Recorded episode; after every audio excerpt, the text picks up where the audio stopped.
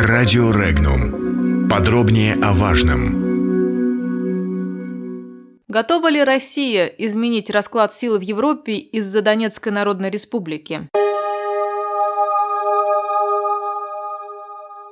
Глава Донецкой Народной Республики Денис Пушилин на состоявшейся в Москве встрече с политологами, блогерами и журналистами из разных регионов России заявил, что власти Донецкой Народной Республики видят своей задачей максимальную интеграцию в российское пространство. Отвечая на вопрос о том, как он оценивает перспективы воссоединения Донбасса с Россией, Пушилин отметил, цитата, Перед нами стоит одна задача – максимальная интеграция в российское пространство. В идеале – войти в состав России на правах федеративного округа.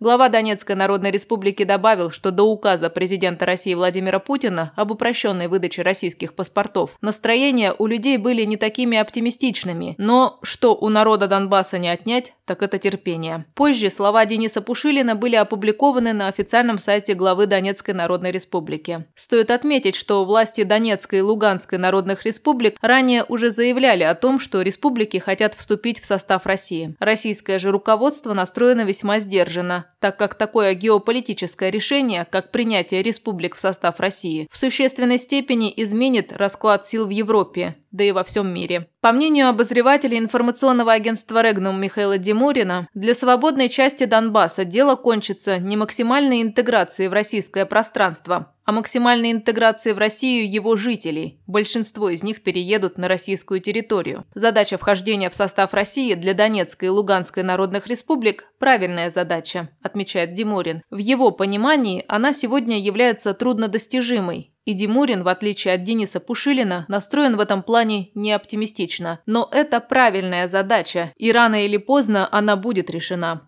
Отсутствие оптимизма Михаил Димурин объясняет медленным преодолением нашей страной ее политической и экономической ущербности, вызванной катаклизмом 1986-1991 годов и безвременем 1990-х. Надежда на то, что с США и Евросоюзом удастся договориться по Крыму, еще не исчерпаны. Западные санкции все еще больше бьют по нам, чем наши контрсанкции по Западу.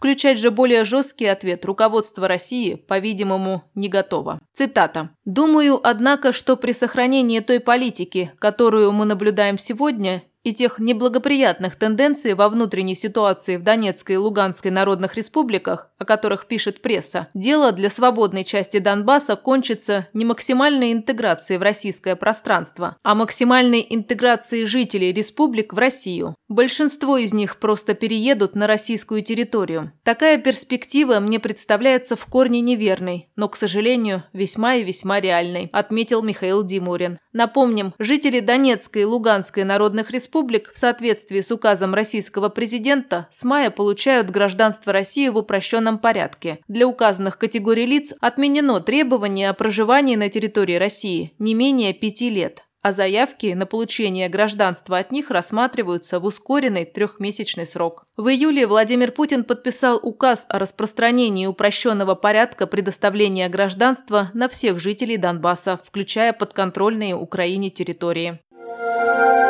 Подробности читайте на сайте Regnum.ru.